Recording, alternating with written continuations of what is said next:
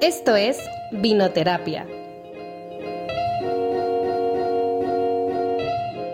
Un espacio libre de prejuicios, en donde platicamos de todo y de nada. Es esa reunión entre amigas, desahogándonos y tratando de navegar esta crisis llamada vida adulta. Somos Nat, Neri, Vero y Shiana, y te invitamos a ir por tu bebida favorita para acompañarnos en este capítulo. Antes de empezar, queremos mencionar que todo lo platicado aquí está basado en nuestras experiencias personales y por lo tanto en nuestras opiniones. Esto no quiere decir que nuestras opiniones son la verdad absoluta o que creamos que así deberían opinar y sentirse ustedes. Aquí estamos abiertas a dialogar con personas de diferentes puntos de vista y aprender juntos. Hola, bienvenidos a Vinoterapia. Como se podrán dar cuenta, vamos a salir un poquito del guion para aclarar esto. Es la primera vez que grabamos, no todas juntas, pero por lo menos no todas en diferentes ciudades. Como antes, Vero estaba en Monterrey, yo estaba en Culiacán, Shiana estaba en Ciudad del Carmen y Neri estaba en Mérida. Ahora estamos nosotras en Mérida y Neri en Monterrey. Bueno, pero Neri sigue viviendo aquí, solamente está de vacaciones. Pero ya estamos todas juntas de nuevo en la misma ciudad. Así que los próximos capítulos serán todas juntas, creo. Espera. Espero. Esperemos. Este, el día de hoy vamos a platicar un poquito sobre el feminismo, pero de un punto de vista más como movimiento, porque pues sabemos que el feminismo tiene mucho de qué hablar y muchas ramas y muchos temas. Y ahorita queremos hablar más que nada de como el movimiento del feminismo, pero también enfocado mucho a cómo nos adentramos al feminismo, a este culto. no, mentira. Más que nada porque estamos en fechas del 8 de marzo, que es el Día de la Mujer, se conmemora el Día de la Mujer. Y pues obviamente el feminismo tiene mucho peso en este día, se pudiera decir. Y bueno, más que nada ahorita queremos como platicarles un poquito qué es el feminismo. Creo que nosotras pudiéramos dar por hecho como que ah, todo el mundo sabe qué es el feminismo pero sabemos que hay mucha gente que todavía no entiende bien de qué se trata todo esto. Este, el feminismo creo que es más que nada un movimiento que intenta o intentamos, yo creo que en general, como que la palabra que pudiera yo describir como a grandes rasgos lo que es el feminismo es buscar la equidad de género y eliminar ciertas conductas contra la mujer y bajar el patriarcado. y no hablando de un punto de vista como que odiamos a los hombres, porque se dice mucho eso, ni que queremos que los hombres sean menos, ni mucho menos, sino como es algo lógico y el que no lo quiera aceptar está muy mal, que hay muchas áreas donde la mujer se ha visto oprimida y violentada y eso es lo que queremos eliminar más que nada, pues la violencia contra la mujer, los, todas las áreas donde la mujer se ha visto oprimida y muchas, muchas cosas más. Porque, verdad, yo siento para mí el feminismo es algo y el movimiento en sí que, verdad, involucra demasiadas cosas y creo que cada mujer que se considera feminista a lo mejor está luchando por una cosa diferente o algunas, pero a lo mejor no por todas, porque en realidad son muchísimas, pues digo, todas buscamos como el bien como general, lo que se busca en general de feminismo, pero creo que a como nosotros hemos vivido la vida o lo que nos haya pasado o así, muchas veces estamos enfocadas un poquito más en ciertas cosas, pues. Pero bueno, en general creo que es eso. No sé si ustedes quieren, quieren decir algo más sobre lo que es el feminismo que se me haya, que se me haya pasado a mí. No, pues, No, básicamente eso.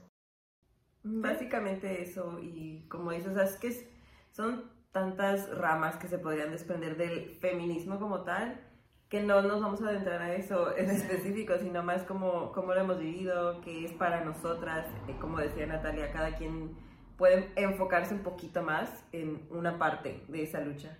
Y no quiere decir que estés en contra de las demás, pero pues es como para ti lo que de, por tu experiencia, por tu vida, por lo que te pasa, puedes identificarte más. Pero sí, en general yo creo que es eso, o sea, la, eliminar esa violencia o esa discriminación por ser mujeres. Porque no hay otro, o sea, no es porque, como decías, que odiemos a los hombres, no es por eso, es protegernos solo por esa discriminación, por esa desigualdad que hemos sufrido por ser mujeres. Mm. Yo siento, por ejemplo, en mi caso, creo que hasta hace poquito como que lo pude decir en voz alta de sí soy feminista. porque antes me costaba mucho, porque por ejemplo yo veía a mi hermana, por ejemplo, o a Vero o así, que eran como mujeres que estaban más involucradas dentro del movimiento, que para mí yo sentía que no me merecía el título de feminista, pues siento yo. Entonces, como que hasta hace poquito dije, sí, sí soy. ya me siento parte. Pero sí fue todo un camino, pues, o sea, hasta hace poquito me acuerdo, creo que sí les dije que vi un, una publicación que yo hice hace unos años, unos cinco años más o menos, eh, como en contra del aborto, de la decisión. y me dio, o sea, en parte me dio risa y en parte dije, bestia, cómo cambian los pensamientos conforme te vas informando, te vas deconstruyendo y todo esto, pues entonces me di cuenta que en realidad mi camino hacia el feminismo es muy corto, o sea, de verdad es como de unos años para adelante, pues. Digo, en parte también porque yo siento que yo crecí en un ambiente muy privilegiado y muy equitativo respecto a como roles de mujer-hombre, porque con mis papás todo era muy equitativo, se podía decir. Entonces nunca crecí como en una familia de que súper machista. Digo, obviamente hay personas en mi familia y personas cercanas, lo podría decir, que son machistas, son homofóbicas, son así. Pero como que mi núcleo o las personas que yo veía como referencia o que me educaban a mí, de plano no había nada de eso que recuerde pues. Pero obviamente a lo mejor sí había un poco y yo también, pero no de esa manera como la viven muchas personas como aquí en México o en otros países y eso, pues. Entonces siento que a lo mejor me empecé a dar cuenta de las cosas hasta que ya el movimiento del feminismo se empezó a hacer más grande, pues. Porque a veces que escuchaba, no sé, ciertas cosas que yo decía, ay, pero pues ni al caso, no pasa tanto. Y ya después que me empecé a dar cuenta que sí pasa y mucho, y, es, y el que decir no pasa tanto es porque de plano no hay personas que te lo estén contando. Pues yo hablo de esto mucho con respecto, por ejemplo, al abuso sexual. Que hay muchas personas que dicen, ay, ahora todas las... Ajá. Y yo digo, viste, o sea, qué manera... Por eso siento yo que dicen eso, porque nadie les cuenta nada por su forma de pensar siento que nadie les cuenta nada y por eso creen que no existe, pues. Pero ya que te empiezas a involucrar un poquito más, que empiezas a ser más empático, a platicarlo más, a informarte y a muchas cosas, te empiezas a dar cuenta que realmente existe muchas cosas que se están haciendo mal, pues, y que la mayoría involucra el, patriarcado, pues. Y. Y yo, pues, o sea, siento que es más que nada eso, pues que me empecé a dar cuenta que realmente existía algo que de verdad estaba afectando a la sociedad y de poquito en poquito como que descubres algo y luego otra cosa y así, y pues te empiezas a querer involucrar tú también, pues, porque también que no les pase a siguientes generaciones o como que, más que nada como pensar eso, ¿no? O sea, no podemos seguir viviendo como en ese tipo de sociedad. Y bueno, en general mi inicio como que fue así, creo yo. Contigo, Nelly, ¿cómo fue? Sí, de, de hecho, ahorita que dices que eres tuyo, igual hace unos minutos todavía le pregunté a Carla, oye, ¿cuándo, me, ¿cuándo empecé a tener como que todo este cambio de pensamiento? ¿Cuándo, ¿Cuándo viste que hice el cambio? Porque yo me puse a pensar y según yo toda mi vida he pensado así, pero en realidad no. Eh, y eso que igual en mi casa, o sea, en mi casa es, la autoridad es mi madre, o sea, de que mi madre, mi abuela, mis tías, o sea, no, o sea, los hombres eh, son acompañantes y es un matriarcado literal mi familia. Entonces, o sea, es, es, como que en, en, realidad, como dices, crecí en un núcleo muy privilegiado, eh, porque siempre ha sido parejo. O sea, si mi mamá lava trastes, mi papá lava trastes. Si mi papá cocina, mi mamá cocina. Si mi mamá trabaja, mi papá trabaja. Todo fue siempre muy parejo. eh, y, pues con mis tías igual, o sea, son, súper independientes, eh, donde yo empecé a ver como que esas situaciones y fue donde me di cuenta de la diferencia eh, que se hacía, donde empecé a investigar un poco más, fue cuando entré a la universidad y fue con mi abuelita, porque ella vivía, o sea, con, con mi abuelo, que en paz descanse, este, y se veía mucho, o sea, como ella se desvivía por él, o sea, de que tuviera todo, eh, de que él llegaba e imponía órdenes ah, con ella, aunque sus hijas no le hicieran caso, pero mi abuelita sí corría, así de que no. Y yo dije, ¿por qué? Y empecé a investigar y empecé a ver, todo esto pasó hace como siete años más o menos, cuando estaba en la universidad, primer año de universidad que fue donde salí como que de mi burbuja familiar, donde me vine a vivir a otra ciudad, eh, donde me empecé a dar cuenta que salir a la calle de noche me daba miedo. No sabía por qué me daba miedo, pero me daba miedo salir a las 6 de la mañana para ir a la universidad. Me causaba conflicto, tenía esa sensación de que todo el tiempo ande, alguien me estaba siguiendo. Si alguien venía detrás de mí, yo me cruzaba la acera contraria y salía corriendo. Y ahí fue donde como que se abrió ese, esa ventana a lo que era la realidad de lo que otras personas están viviendo en, en, otras mujeres, mejor dicho, están viviendo en nuestro país. Y ahí fue donde me fui metiendo poco a poco. Pero en realidad, después de sufrir una experiencia traumática, por ahí del 2017 creo que fue, fue donde dije, ok, basta, o sea, tengo que participar, tengo que hacer algo, tengo que investigarme más, instruirme más, poderle enseñar a otras personas si ellas quieren, tengo que entender qué es lo que está pasando, tengo que buscar la forma de contribuir de que estas situaciones no sigan pasando, de que no es posible que por ser mujer tenga que vivir con miedo, no puede ser que por ser mujer no pueda tomar decisiones propias, eh, no puede ser que por ser mujer me quieran, eh, mi jefe que es hombre me quiera tratar y hacer de menos y tener como secretaria cuando no para eso me contrataron. Y ahí fue donde en realidad dije, basta, o sea, y fue donde empecé a, a hacer como esos cambios y los empecé conmigo, después los empecé en mi casa, o sea, con las personas que me rodeaban como que a, explicarles un poco de, de, qué se trataba. Y de hecho en las dos parejas que he tenido eh, anteriormente siempre es como que, oye, mira, yo pienso así, eh, soy así, eh, soy feminista, o sea, yo sí, yo sí les he dicho que yo soy feminista y defiendo esto, o sea, desde que... y es como que, bueno, así van, así, así, tengo un, un estado muy fuerte en referente a esto. Y si tú tienes y nos dice, o sea, tienes la idea de que estamos locas o somos unas exageradas o que te vaya bien, thank you next, porque no necesito personas así en mi vida. Y, y lo, vengo, y lo vengo manejando desde hace ya varios años.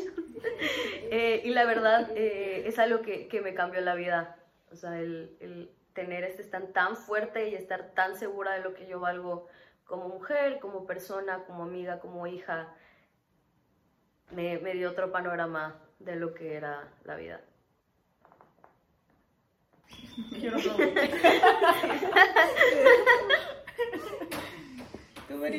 Igual fue muy similar, o sea, ya hemos platicado antes que nunca tuvimos este rol impuesto o estas estereotipos o cosas en nuestra familia. Entonces yo crecí sintiéndome y sabiendo que tenía la capacidad la misma capacidad que cualquier persona para trabajar, para estudiar, para... Nunca nadie me dijo, no, es que tienes que estar en casa, o sea, nunca.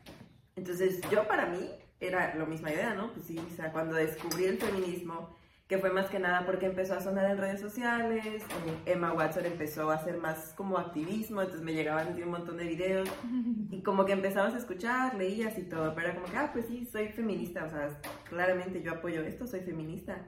Y luego me pasaba lo de los recuerdos en Facebook, de el típico post de en un mundo lleno de Kardashian, sé la princesa Diana. Y, y, era como, ah, sí, sí, claro que sí, lo comparto. Y cuando ahorita, y cada año me sale el recuerdo, te lo juro por Dios. Y es como, ¿qué me pasa? O sea, ¿por qué publicar esas cosas? Estás agarrando el estereotipo de una mujer y diciendo que es mejor a otro. ¿Por qué? O sea, ¿con base en qué? Y eran ese tipo de, cosas que 100% no, no, yo no comprendía que estaban mal, que no iban de acuerdo a si yo era feminista, ¿por qué piensas eso, no? Y son cosas que ahorita a veces dices como que, qué niña tan tonta era. Pero pues en ese momento sí lo creías, o sea, era algo que con lo que medías a otras mujeres.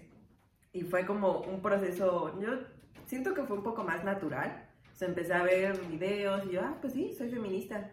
Empecé a leer más, me empecé a involucrar y cuando yo digo, realmente creo en el general de la causa, yo me puse en modo, es que esto es lo que está bien y tú estás mal.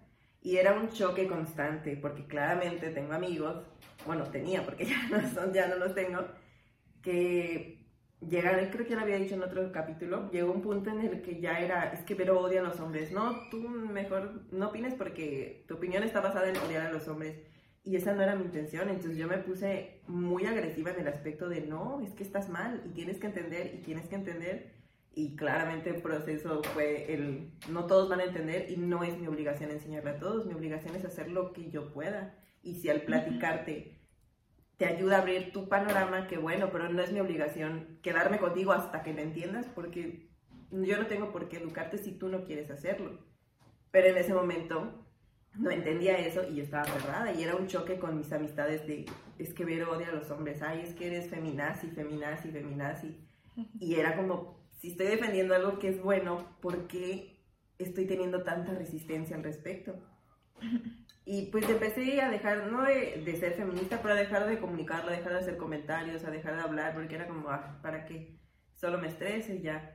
Y sí, lo mismo fue a raíz de que me pasó una experiencia mala que en mi proceso fue un tengo que agarrar esto malo que me pasó y hacer algo bueno con eso. Tengo que ayudar a alguien más. Tengo que, porque sabía que esa persona que me había hecho algo a mí, lo había hecho a otras personas. O sea, no era solo yo, eran varias personas. Y de hecho cuando decidí hablar ya de eso públicamente, muchísima gente que teníamos en común, muchísimas mujeres que teníamos en común, se acercaron a mí a decirme, sí, es que a mí también me hizo esto, y es que a mí me pasó esto, y es que me dijo esto, y fue como un qué bueno que lo hice. O sea, para mí en ese momento fue qué bueno que hablé porque pude quizá evitarle a otras mujeres esa experiencia con esta persona. Entonces fue ahí cuando mi feminismo cambió. Fue un, como dices, no solo si yo estoy de acuerdo, sino qué estoy haciendo para apoyar a la causa.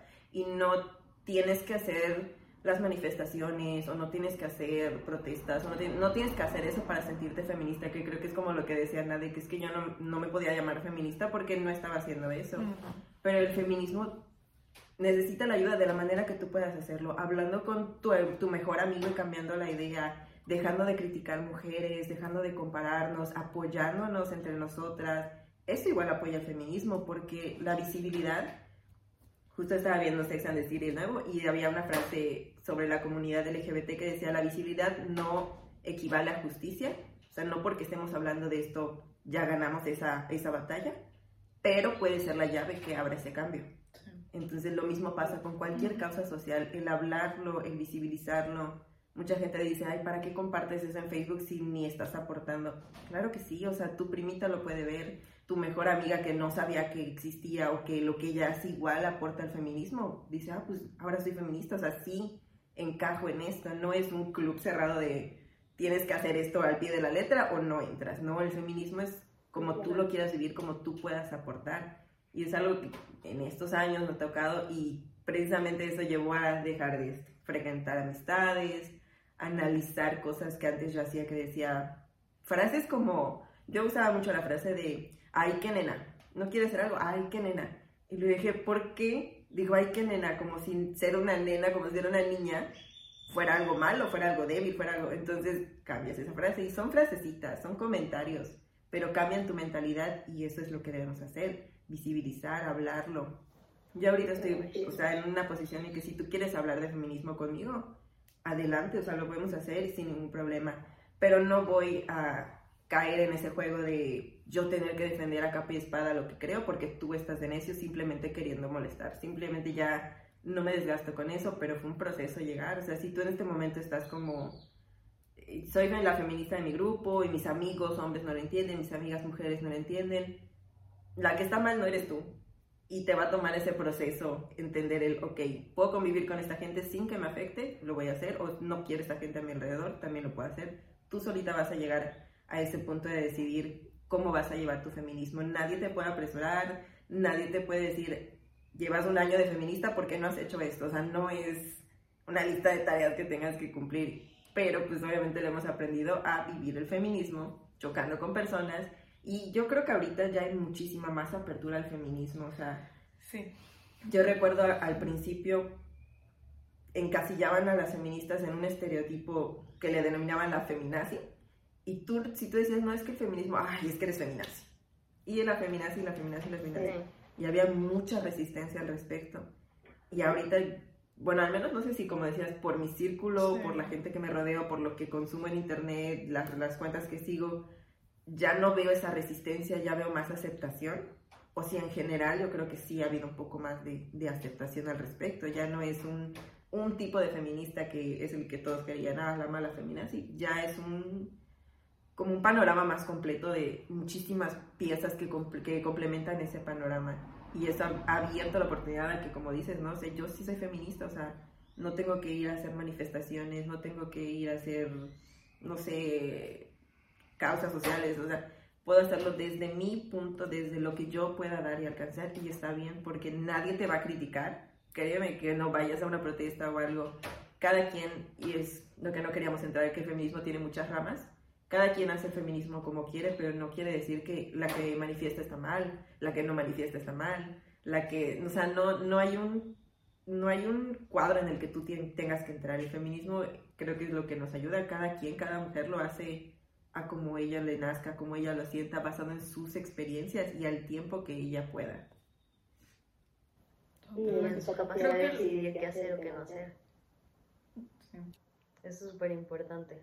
O sea, de que, como, como mencionaste, yo creo que igual ahorita que, bueno, para no irnos muy ahí y ahorita regresarles la palabra, eh, siento que eh, es un proceso que igual como todos los procesos que pasamos de curvas, o sea, de arriba abajo, puedo hacer esto, no puedo hacer esto, me da miedo hacer esto, me da miedo hacer esto, cómo van a reaccionar las personas y es algo súper normal.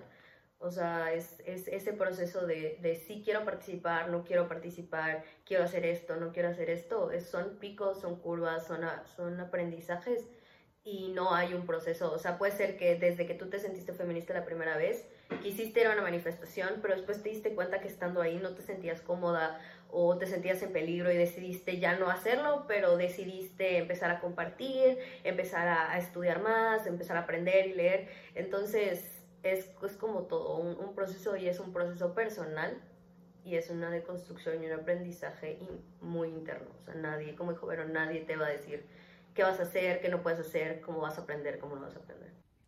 Respecto a lo que también mencionaba Vero, de que a lo mejor por, por el círculo social en el que nos manejamos ya ahorita, yo siento que sí tiene que ver mucho con eso, porque sí creo que hay muchas otras, a lo mejor pueden ser ciudades o simplemente otros círculos sociales con los que nosotros de plano no, no nos llevamos o familias completas o así, que sí todavía tienen un feminismo muy cerrado y muy feminaciado.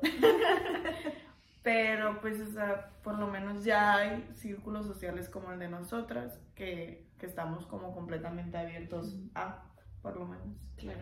¿A ti cómo te fue?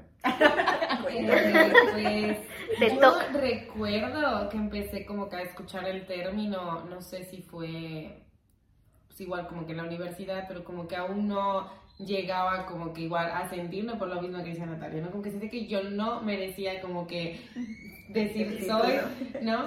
el título. Y aparte de todo eso, era porque igual me daba cuenta que tenía igual ciertas como que cosas que evidentemente pues fue por la educación que tuve, por este pues la familia, la escuela, lo que fuera, o sea que me habían metido ciertas, me habían inculcado ciertas cosas, ¿no? Que tenía muy metido.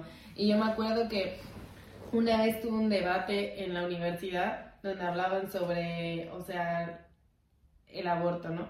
Y yo me acuerdo que yo dije que yo, o sea, no estaba o sea, que no estaba a favor eh, y que tampoco decía que, obviamente que no, o sea, que, ajá, que, que no era como que tienes que ser madre a fuerzas, pero que podías este, darle una adopción. Y yo siempre decía eso, ¿no? Que darle la adopción. Hasta que un día pues investigar y dije, pero sí es súper complicada, o sea, el sistema de adopción en nuestro país y en muchos países, o sea, y, y es súper, súper complicado, o sea, es súper, súper complicado.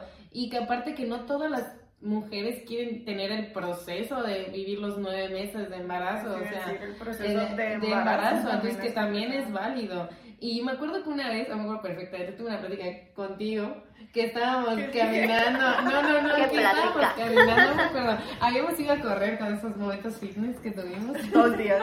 Dos días. Una vez. Este, y, y empezamos a hablar sobre eso, sobre el aborto. Y me acuerdo que entre Natalia y o sea, las dos, o sea, como que yo le dije, en ese momento fue la primera vez que dije, no, o sea, creo yo que estoy a favor del aborto por esto. Y me acuerdo que tú dijiste como que, no lo sé, porque algo estás diciendo, ajá, de que porque pues tú querías ser madre, es que hasta que luego dijiste, no, pues Así de- también estoy a favor. Es como que las dos dijimos, estamos a favor, fue como que... Yo sí estuve en ese conflicto mucho tiempo. Y hasta, yo creo que hasta hace poquito, hasta hace unos meses, como que lo comprendí al 100%. Sí. Y o sea, cuando ya tengo varios años siendo feminista técnicamente, pues, pero sí, sí estuve muy en conflicto con ese tema. Sí, me tiempo. acuerdo que esa vez fue la primera vez que yo dije que estoy a favor de la, o sea, del aborto, o sea, porque creo que, pues sí, que no todas las mujeres, o sea, tienen por qué ser madre. Y eso fue como que el empezar a investigar, a leer, a buscar sobre el aborto, que es una parte, o sea, de- del feminismo que algo de lo que busca, pero empecé a investigar más cosas, más cosas, pero yo creo que donde más, o sea, cuando ya dije, soy feminista, sea, que lo dije, fue cuando me fui a España en el 2018 y me fui a estudiar un- una maestría sobre educación para el desarrollo, que buscaba como que trabajar en el ámbito social. Entonces, claro, una de las causas del ámbito social pues es la parte de- del feminismo, ¿no? O sea, porque busca la parte de la, la poblaciones vulnerables, y pues las mujeres somos una población vulnerable. Entonces, pues una de mis asignaturas, o sea, había sido este, pues la parte de la igualdad de género, también, de hecho, mi proyecto final tuvo que ver un poco con feminismo, entonces como que ahí fue cuando empecé a leer, a investigar, me empecé a involucrar con personas, este, el movimiento, tuve la oportunidad de ir, o sea, a una, a una marcha del, del 8M y todo eso, y como que estuve ya más involucrada, que no quiere decir que, como dice Ver, o sea, que si vas eres más feminista a la que no va o algo, porque fue lo que una vez, o sea, estuvimos hablando con las del máster y me encantó que dijimos, o sea, no necesitas, o sea, para cualquier causa social, o sea, no necesitas como que darlo el todo para poder hacer un cambio, o sea, puedes dar un poquito, un granito de arena, o sea, mm, desde publicar algo en Instagram, publicar algo en Facebook, usar las redes sociales para algo bueno, o hablar con tu familia, hablar con tus amigas, este, en tu trabajo con tus compañeros de trabajo, o sea, con cualquier causa es así, o sea, simplemente hablando con otra persona, intentar, o sea, llegar a un diálogo, este, a la comunicación, o sea, es suficiente, aprovechar los recursos que tú tengas, no necesitas ir a una manifestación, no necesitas estar en una asociación feminista, o sea, para poder decir, soy feminista, o sea, yo me considero feminista y no, y digo, he tenido la oportunidad de ir a una marcha y todo, pero no es como que haya ido cada año o esté en una asociación feminista o algo, pero me considero porque creo yo, o sea, que llegó un punto en la que ya me he deconstruido y que ya puedo decir, me considero feminista, a pesar de, de que sí, como dice igual Vero, me pasaba que checaba a veces mi Facebook y decía, ay, ¿por qué publiqué eso? ay, qué vergüenza. Sobre todo en la prepa, ¿no? Digamos, Sí. eso, Los, los mensajes de Y yo sobre todo con la parte de, por ejemplo, que a mí me pasaba, ¿no? Que a veces decía de que, o sea, sí soy feminista, pero, o sea, como que a veces decía de que una mujer, no, pues es que si se está vistiendo así o se maquilla demasiado o cosas así, ¿no? Y cuando digo ahorita, no, o sea, es como todas tenemos el derecho a vestirnos, a arreglarnos, a hacer como queramos. Igual el, el comentario que decías de, ay, eres muy nena o pareces niña o algo así, cuando dije, ¿por qué ser una niña, una nena, una mujer? O sea, tiene que ser algo despectivo.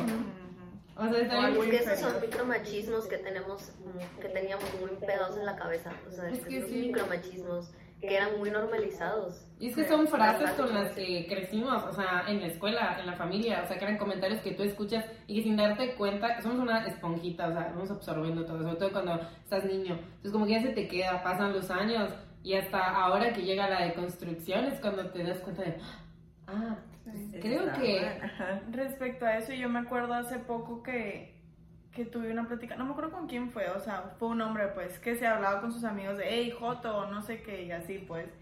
Y me acuerdo que platicando con mi hermana, que, o sea, yo sí acepto completamente que mi hermana tiene muchísima más información que yo y muchas veces en temas que yo no logro como concretar de cuál es mi postura, muchas veces llego a hablar con ella o así pues.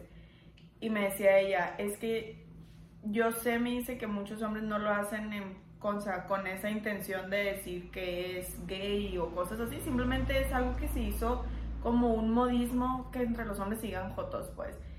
Pero me dijo, hay muchas palabras que usamos que tenemos que ver de dónde viene pues el significado, o sea, por qué lo usamos así. A lo mejor tú ya en este momento no lo haces con esa intención, pero con el movimiento que se está haciendo ahorita, o sea, tanto del feminismo y toda la comunidad LGBT y bla, bla, bla, hay cosas que sí necesitamos cambiar para que haya un mayor cambio, pues.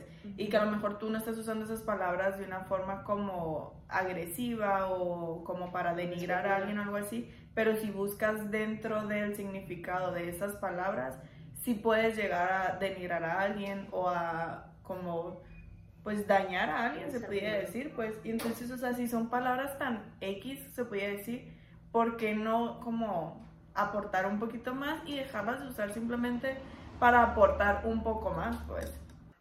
Sí, y de hecho, ahorita que mencionas eso las palabras fuera, o sea, fuera de lo, de lo del feminismo, la comunidad LGTB, muchas de las palabras que usamos en nuestro vocabulario diario que, nos, que tú no tomarías como un insulto vienen de muchas derivaciones que se basan en la esclavitud, que se basan en la en despección de la pobreza, o sea, muchas circunstancias sociales. Pero igual eh, aquí hay una, una, situación de que, por ejemplo, vamos a usar una palabra ya se me olvidó, esta, la tenía hace dos segundos cuando estabas hablando y se olvidó. Pero bueno, supongamos X palabra.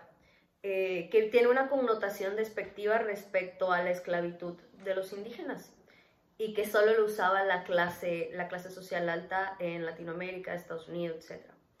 Al día de hoy lo usamos como una palabra común, olvide esa palabra. Si alguien lo recuerda y lo sabe, póngalo por favor en los comentarios. Te lo agradecería mucho porque no voy a dormir hasta que la recuerde.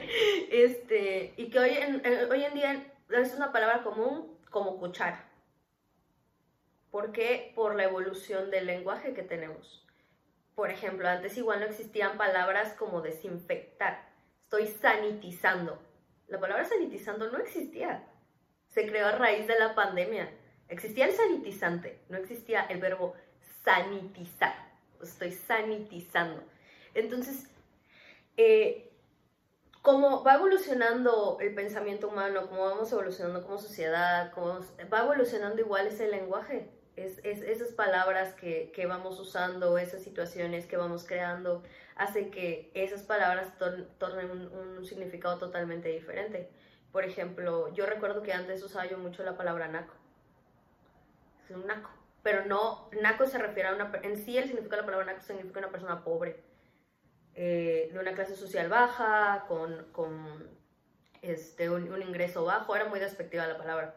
Pero yo siempre usaba la palabra naco para decir eh, a una persona con falta de educación grosera, o sea, grosera, prepotente, y así. Y una amiga, y, gracias a eso fue, gracias a, a, ese uso de esa palabra fue que una amiga me, me, enseñó esos usos de las palabras que nosotros tenemos que impactan en la sociedad de muchísimas formas que nosotros no somos conscientes.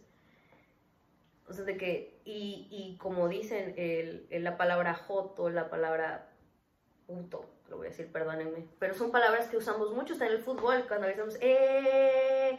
que ya nos vetaron, de, la, vetaron la palabra de la FIFA, cuando yo a apostar que el 99% de los mexicanos han hecho el ¡eh! En algún, viendo algún partido de la selección, algún partido de su juego, algún... Y no, no nos damos cuenta del impacto que tienen las palabras en nuestro alrededor. Y ya, dato cultural. bueno, y como estábamos hablando, ya, o sea, sí siento yo que para todas ha sido a lo mejor similar el camino, se podría decir, pero siento que para todas es distinto. Este, como estábamos platicando, o sea, hay cosas que...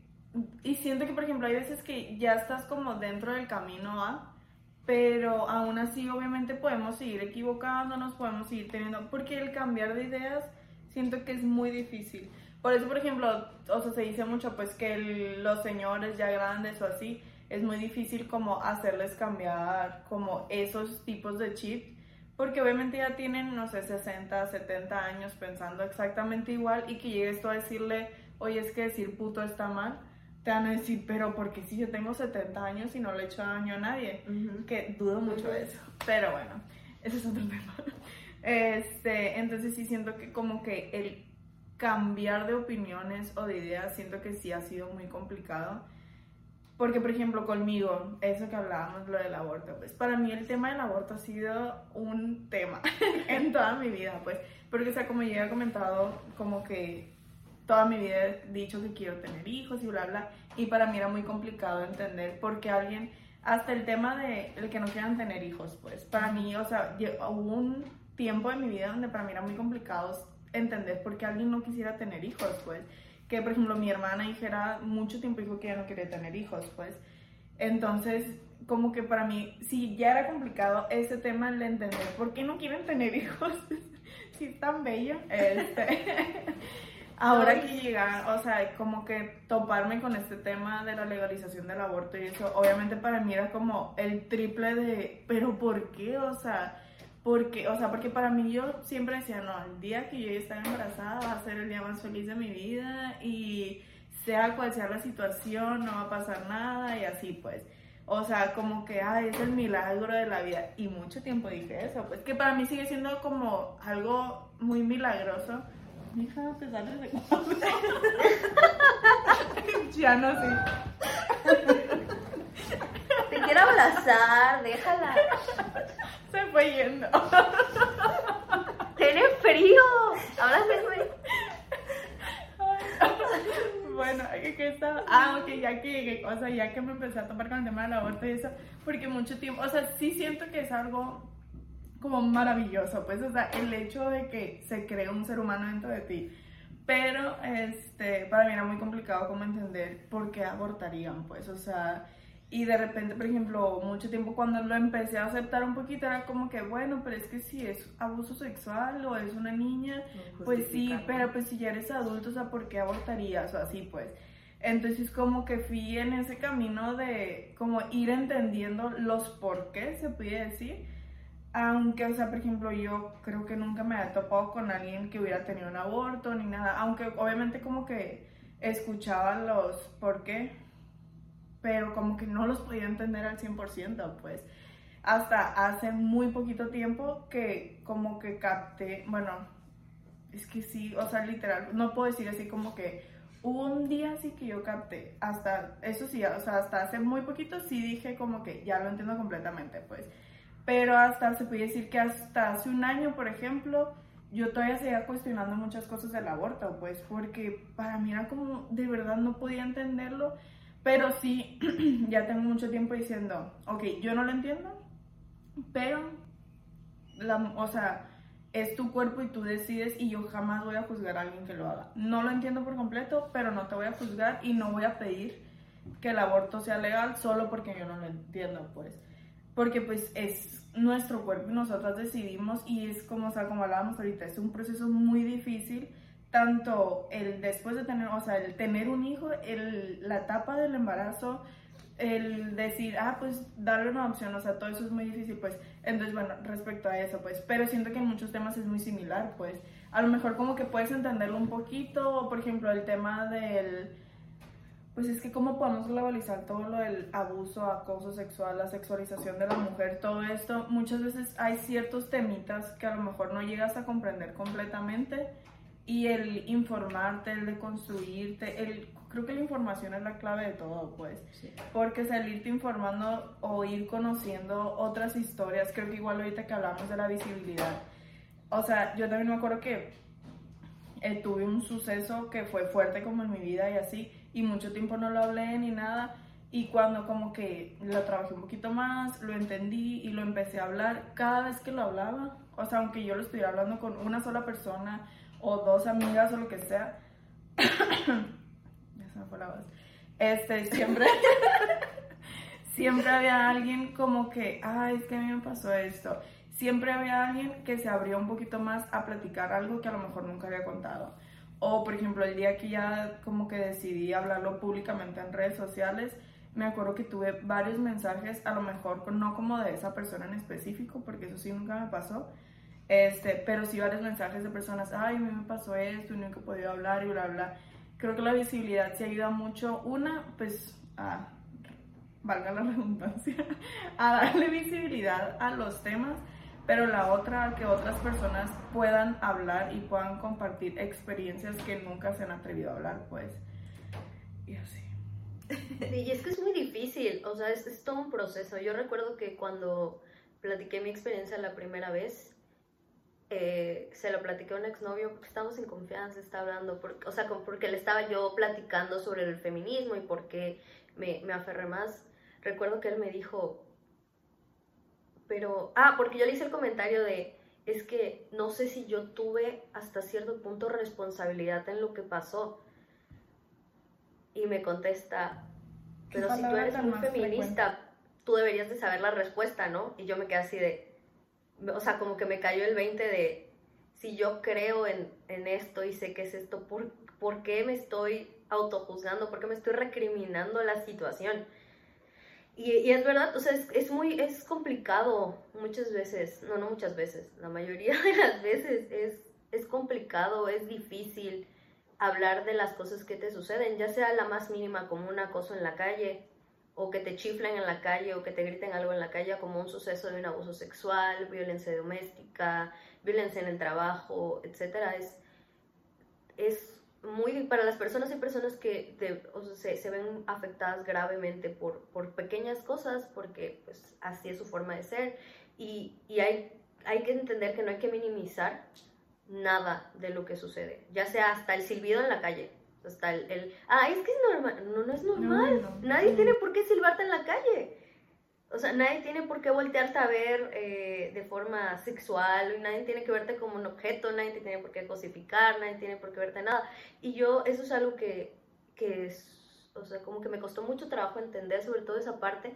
porque mi mamá siempre me decía, no andes con esos shortcitos, ¿Qué quieres que te queden viendo? Porque yo amo andar en t-shirt, o sea, en el short corto. Ahí está, otra palabra. otra palabra. Que esa palabra es una palabra que mi mamá me decía mucho. o sea, no sales con tu puti shirt. Así, es que así me lo decía desde chiquita, desde chiquita. Bueno, a mí me gusta andar mucho en short corto. ¿Ven? ¿Ven? Todavía seguimos con eso para que vean.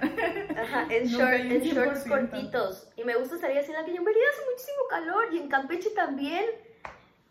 Entonces yo siempre salía en, en short cortito, casi nunca usaba pantalón. Entonces mi mamá siempre me regañaba. Y me decía, no salgas de la calle así, ¿qué quieres que te quedes viendo? Tú estás joven, no, no tienes por qué enseñar. Así de que toda este, y yo decía, sí, sí, tiene razón, tiene razón, tiene razón. Y cuando me chiflaban o me silbaban en la calle o me decían algo, decían, no, le debí haber hecho caso a mi mamá, es, es, mi culpa por haber salido en este short. Y, y, así pasa, y esto es un ejemplo muy sencillo, es, es algo muy, muy fácil de procesar, pero mucha gente te juzga cuando no eres capaz ni siquiera de decir eso. Ay, ¿por qué no lo dijiste en el momento? ¿Por qué no volteaste y le gritaste en el momento de que te dejara de, de, gritar o de chuflar? Te agarra en shock, o sea, de, de, verdad, hasta que no lo vivas, no sabes cómo puedes reaccionar. O sea, ya en este punto, si alguien me dice algo, yo me volteo y le digo que se va a morir. Pero hace unos cinco años yo no podía hacer eso. yo me, me quedaba así de, y seguía caminando y, de que llega un punto en el que ya ni siquiera te quieres poner shorts, o sea, ni siquiera quieres salir en leggings, o sea, quieres salir así con el pantalón de mezclilla todo aguado, la blusa toda aguada, porque no quieres que se te queden viendo, no quieres que, que te vean como cosa, no quieres que te chiflen, no quieres que te, que te digan muchas cosas. Entonces imagínate, si eso te hace sentir incómoda, te hace sentir mal, ¿cómo es una experiencia de agresión? O sea, eso a, mí, a mí me causa mucho conflicto esos comentarios que dicen, no, pues es que ¿por qué no hablaste antes? ¿Por qué no dijiste antes? ¿Por qué no denunciaste? ¿Por qué no llevaste a cabo todo ese proceso? Porque lo único que hacen es revictimizarte.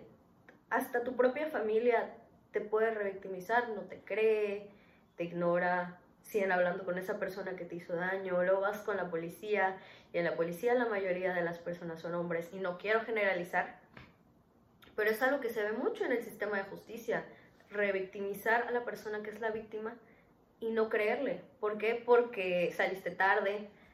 Y eso es algo que igual eh, yo tenía mucho en la cabeza de que, mira, es que si salgo tarde, yo me estoy buscando que me pase algo.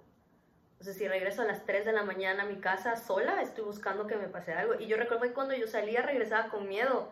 Y es que yo no me metía tan tarde porque mamá, 12, no es cierto, pero, eh, y regresaba sola y siempre como que ve para atrás. Ve, cuando estés yendo en tu coche estaba yo así.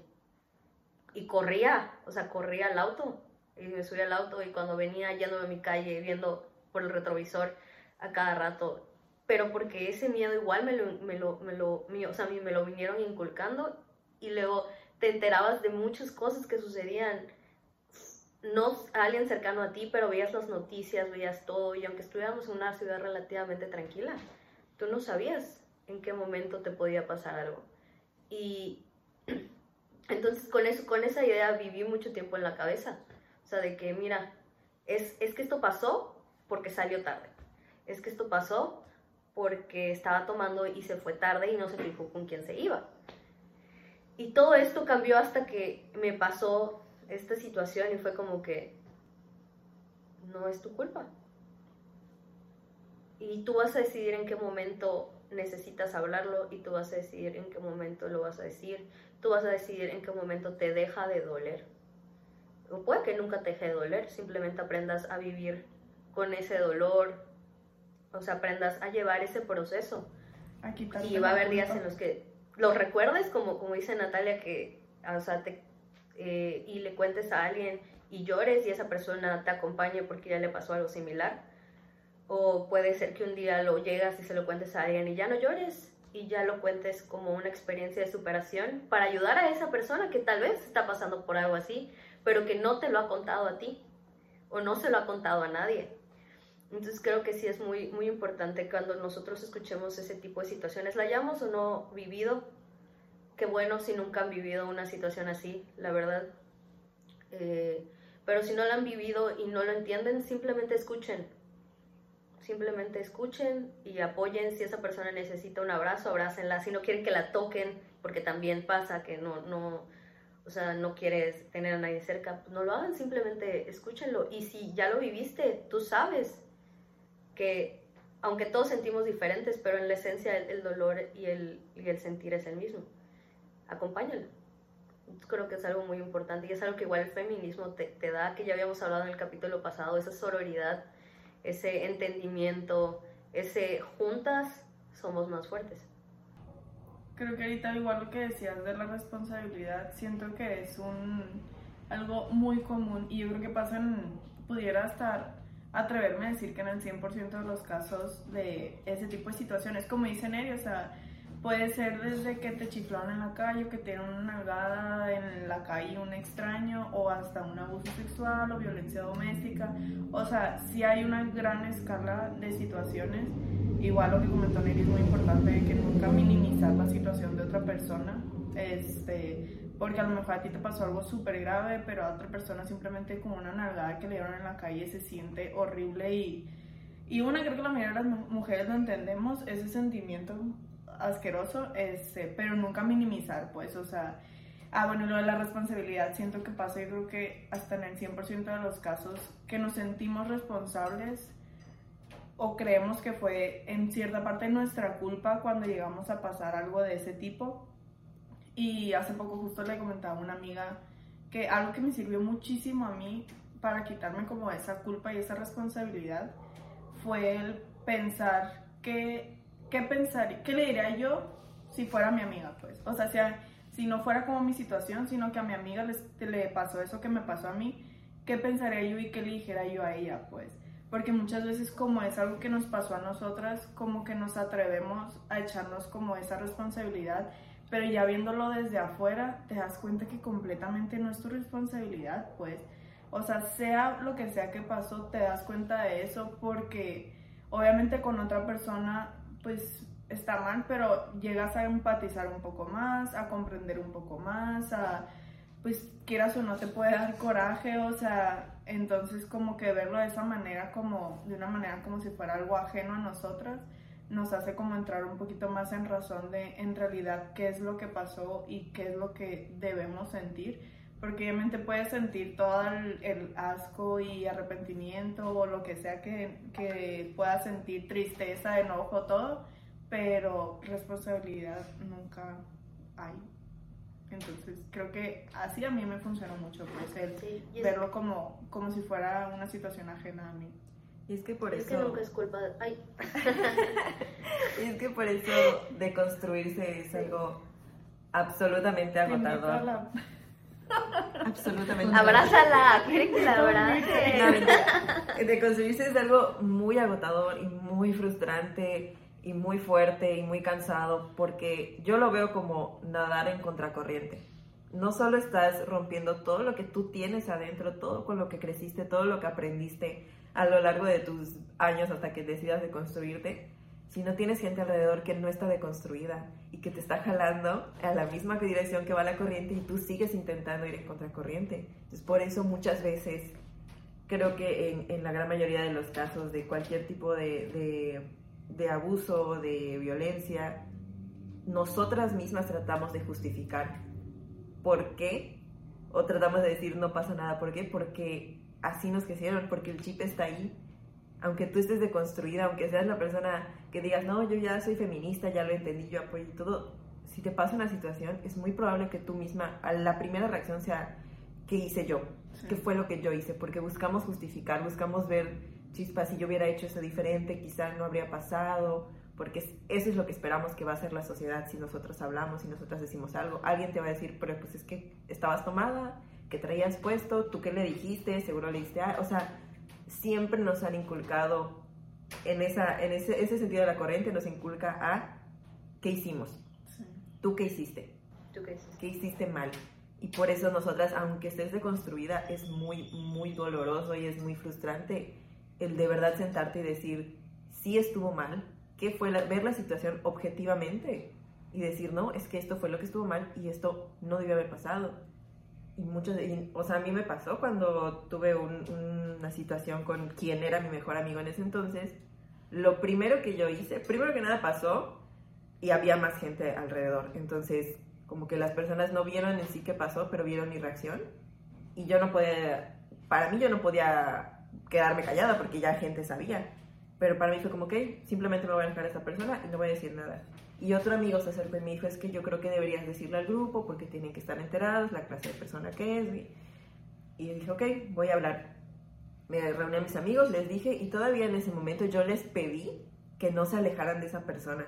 Porque yo tenía ese, ese sentimiento de es mi mejor amigo, es un cariño de mejor amigo y no quiero que le pase nada, y no quiero que se vaya a hacer algo. O sea, yo estaba dispuesta a cargar con que ellos siguieran teniéndole su... que esta persona siguiera en mi vida.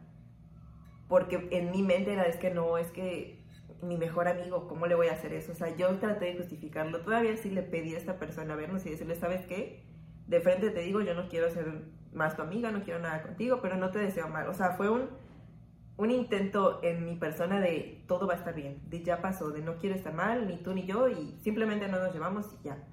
Y fue meses, meses, meses de ocultar eso y aplazarlo y ocultarlo y no decirle a nadie. Y todavía me pidió esta persona el... Me preguntó como que quiénes saben y por favor no le digas a nadie más. Y yo, sí, no te preocupes, no voy a decir nada. Y mucho tiempo lo cargué y él seguía con su vida normal, seguía con los amigos, con la novia y una ahí destrozada, sufriendo. Y fue cuando yo dije, ¿por qué? O sea, yo no hice nada malo, no fue mi culpa. Y tuve que volver a esos sentimientos, volver a esa situación para deconstruir el por qué lo tengo que proteger, por qué yo, que soy la lastimada, tengo que hacer este esfuerzo extra de, no, lo tengo que proteger, no voy a decir su nombre, no voy a decir quién fue, ni siquiera por mí, sino por él, porque no quería que lo vieran mal, que se alejaran de él, que le pasara algo. Y romper eso es sumamente doloroso, es sumamente agotador y solo puede pasar en el momento en el que tú estés lista.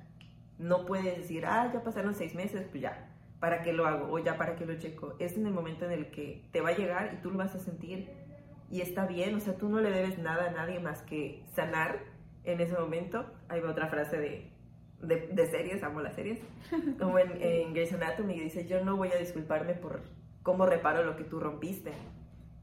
Yo no tengo por qué. Y fue cuando dije, y aún así, nunca decía su nombre, como que decía, no, ¿para qué me meto? ¿Para qué me meto? Hasta que una persona pues se enteró y me dijo, es que a mí me hizo esto. Y fue cuando dije, no, la única persona que estoy ayudando al callarlo es a él. Porque realmente él se mantenía del anonimato y podía seguir haciendo y diciendo y viviendo como él quisiera y mi silencio le ayudaba a eso y es lo que decía, el feminismo nos ha dado ese, ese sentimiento de que si hablo, alguien me va a apoyar. Porque trágicamente, la verdad es que muchas nos identificamos con muchas historias porque hemos vivido eso. Y mucha gente puede decir, ay, es que ahorita a todas les pasa. No es que ahorita a todas nos pasa, es que ahorita Siempre. Siempre ha pasado. Y el feminismo lleva muchísimos años aquí, pero esta ola nos ha permitido hablarlo más porque tenemos al alcance de redes sociales, porque podemos llegar a muchas personas con un post, con una imagen. Y eso ha ayudado a que las, las mujeres sintamos, no soy la única. Y si estoy en mi proceso, alguien me va a apoyar. Y yo siento que eso es, vale toda la pena el cansancio, el que de verdad a veces ni siquiera puedes entrar a ver las noticias porque te duele, porque estás cansada de llevar años en esta lucha y no ver realmente que afecte a, gran escala, porque claro que está afectando. Pero cuando ves que le ayudaste a alguien, cuando tu amiga se siente en confianza de decirte, cuando quizá no le quites ese sentimiento de, de que se sienta culpable, pero la acompañes en ese proceso, vale toda la pena el de construirse, aunque pierdas amistades, aunque tengas que estar chocando con la familia, aunque tú llegues a tu casa agotada de leer las noticias y ver todas las cosas terribles que pasan. Al final, si pudiste ayudar a una persona, dos personas y a cambiar en ti ese aspecto de juzgar, de no acompañarnos como mujeres, para mí vale toda la pena la deconstrucción. No es nada fácil, nada fácil. Y si estás en un punto, yo creo que a todas nos ha llegado un punto en el de, de cansancio, de hartazgo, de, de ya basta, ya no más. Pero la verdad es que nos toca mucho que seguir luchando y nos va a tocar muchos años, pero cada vez somos más, cada vez estamos más unidas y eso va a ayudar muchísimo más.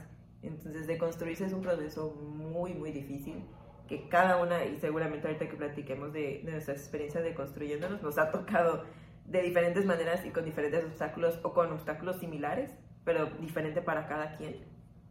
Pero es muy necesario, para mí es, es extremadamente necesario pasar por ese dolor y esa incomodidad si me va a dejar algo bueno, si va a dejar algo bueno para las mujeres a mi alrededor. Yo siento que ahorita las mujeres amigas que tengo, hasta mis hermanas, mis primas, todos se sienten en la confianza de contarme cualquier tipo de cosa porque llevo años como visibilizando mi feminismo y se sienten seguras de que si me van a decir algo yo no las voy a juzgar, las voy a entender o si no entiendo esa situación las voy a acompañar, las voy a escuchar y eso para mí ha hecho toda la diferencia, aguantar todos los comentarios, aguantar el, ay, es que eres una esto, ay, es que si tienes traumas por lo que te pasó es tu problema, ay, es que yo lo dije de broma, todos esos comentarios y situaciones para mí han valido la pena 100% porque veo en mis amistades, mujeres cercanas, en las mujeres cercanas a mí, que hay esa sororidad ahora. Y nos ha costado y les ha costado. Y no quiere decir que porque digas, ah, me estoy deconstruyendo ya no hago comentarios machistas o no tengo pensamientos machistas, claro que sí, estamos programadas con eso, pero es muy importante ir rompiéndolo y poco a poco lo vas destruyendo, poco a poco vas, yo ya no digo esas frases o cuando las digo digo no, en ese momento analizo y digo no, está mal, Sí. lo voy a cambiar.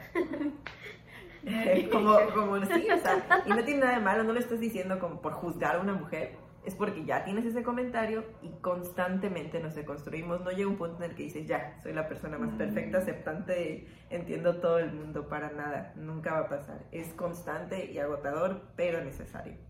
Hecho, antes de Es que que bien, se, pensar en cosas se me olvidan las- Porque aquí como que hablamos mucho, como pueden ver, las cuatro, así que... Y por eso este, tenemos un podcast. Yo sí iba a empezar a hablar, pero te vi así como muy...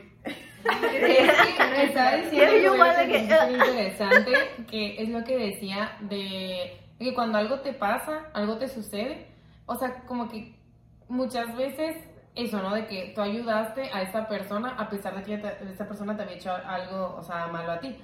Y vi una película hace poco que, o sea, si no la han visto, se la super recomiendo, que es la de Promising Young Woman, que es muy buena. Este, de hecho, se la recomiendo igual a Nat, Nat sí la vio, que es la de una chica prometedora en español.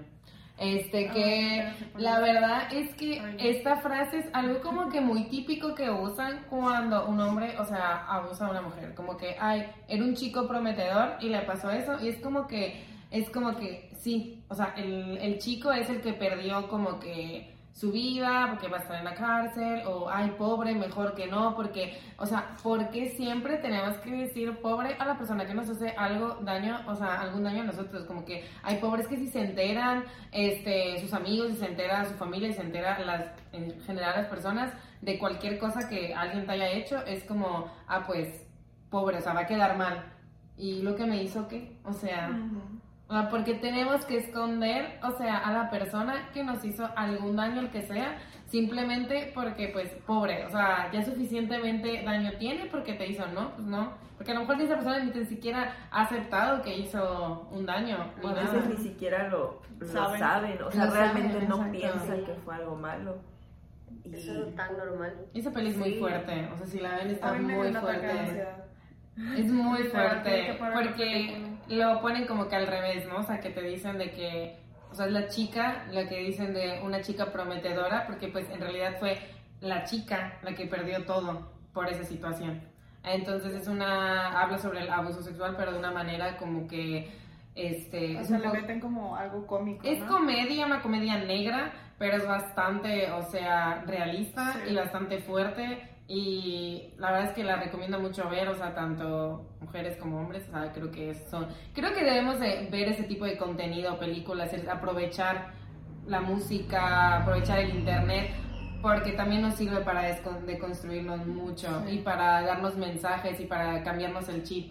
O sea, hay que aprovechar que ahorita literal tenemos un montón de medios, o sea, para, para poder como que seguir informándonos. Así que... Yo siento que igual un tema que medio se tocó ahorita de como el proceso que todos llevamos o que cada quien lo habla a su tiempo y así. Siento que el feminismo también sirve mucho este, para poder hablarlo y entender. Porque yo me acuerdo cuando pasó mi situación, este, yo todavía siento que todavía ni se hablaba, o por lo menos yo no estaba casi nada informada de eso. Entonces a mí me costó entender mucho, o sea, yo sabía que me sentía muy mal y que algo mal había pasado, pero no entendía qué ni absolutamente nada, simplemente yo sabía que no quería ver ese güey y ya pues. Entonces me costó años, años literal, entender qué había pasado, pues, o sea, cuál era la situación y qué era lo que había pasado en realidad. Y fue justo cuando empecé a escuchar del feminismo, cuando empecé a entender qué era lo que había pasado, pues. Porque, o sea, todo ese tiempo me sentí muy mal y me daba asco ver a ese güey, pero, a ese güey, pero no lo entendí hasta que me involucré un poquito más en el feminismo o empecé a escuchar del feminismo y los porqués y todo lo que es por lo que se estaba luchando, pues. Entonces siento que, que informar también sirve mucho para eso, pues, para que otras personas puedan entender qué cosas están mal y qué cosas están bien, porque hay muchas cosas malas que veíamos como si estuvieran bien, pues. O sea, muchas dinámicas entre amigos, hombres y mujeres. entre... muchas dinámicas Yo tengo mi cuadro. entre amistades, o sea, de hombres, mujeres y así, que estaban muy mal, o sea, que realmente denigraban mucho a la mujer o había hasta violencia hacia la mujer y todo. Y se normalizaba tanto que había mujeres que sabían que se sentían mal, pero como estaba normalizado, era como, ah, sí, es un juego y jajaja. Y a lo mejor ya después que se informaban un poquito más fue como que no, o sea, eso no está bien, pues, o sea, y, y a lo mejor pueden generar traumas y así que tú, y tú ni siquiera entiendes por qué y es porque está normalizado, pues. Y el visibilizar el feminismo y todas las razones y todo lo que está bien y lo que está mal, siento que sirve mucho para eso, pues. Y, o sea, fuera de eso también como que cada quien lleve su proceso. Por más feminista que seas, muchas veces el pasar un trauma de esa manera, como decía, ver, o sea, a lo mejor te vas al fondo otra vez como si no existiera el feminismo porque te pasó a ti y el shock te hace pensar que fue tu culpa completamente, por más feminista que seas, pues.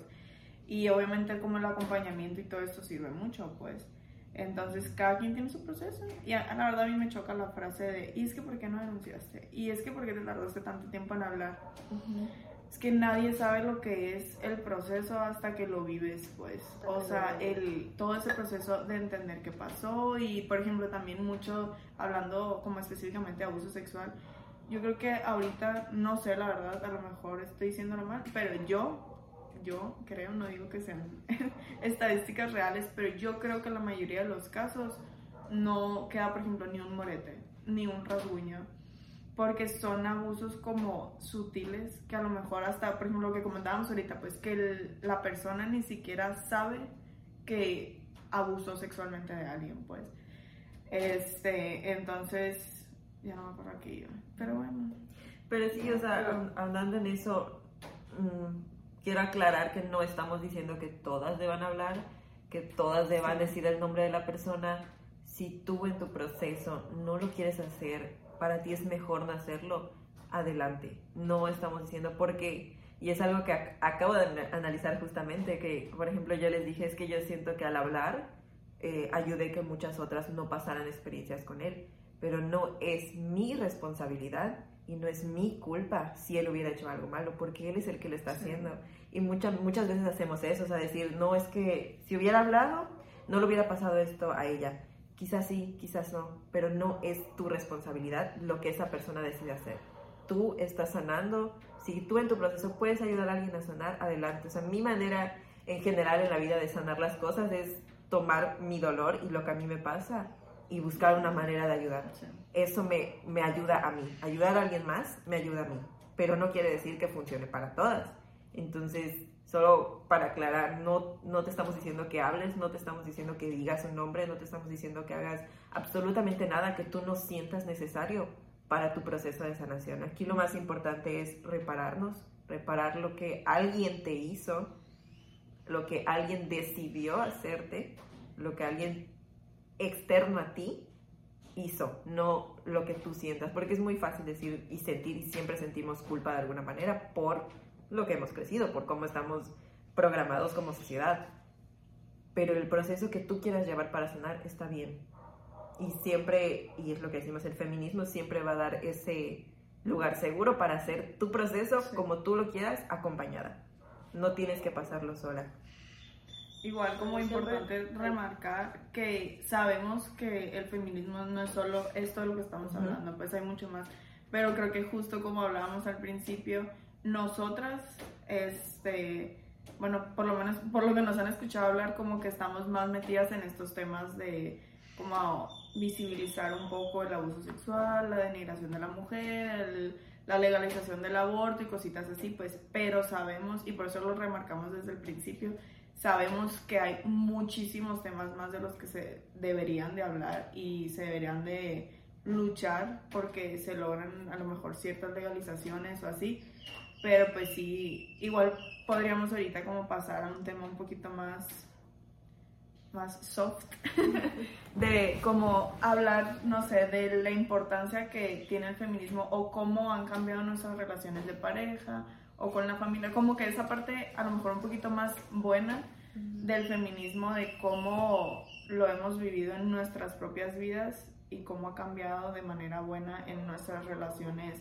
como pareja, familia y bla, bla, bla, pues. No sé quién quiera contar como que un poquito su experiencia de cómo cambió esto. Bueno, yo tengo una, una experiencia ahorita que, que, por ejemplo, porque no, no voy a decir que mi papá es machista ni nada, es el padre más maravilloso que he encontrado en el universo, pero mi papá lo educaron de cierta forma y creció de cierta forma, como todos, con ciertas mentalidades del pasado. Yo recuerdo que una vez le dije, eh, a él, él estaba súper en contra de la destrucción de monumentos, de los graffiti, de las rayas, de las marchas, de todo, o sea, de ese tipo de manifestaciones. Y siempre una, como que una lucha constante. Hasta que un día le dijimos, ¿y si nos pasa a nosotras? ¿Tú qué harías? Y nos contestó, destruyo todo. O sea, ahí, ahí fue donde le cayó el 20 de que todo lo que se hace no es porque lo quieras hacer, porque disfrutes hacerlo, sino porque duele.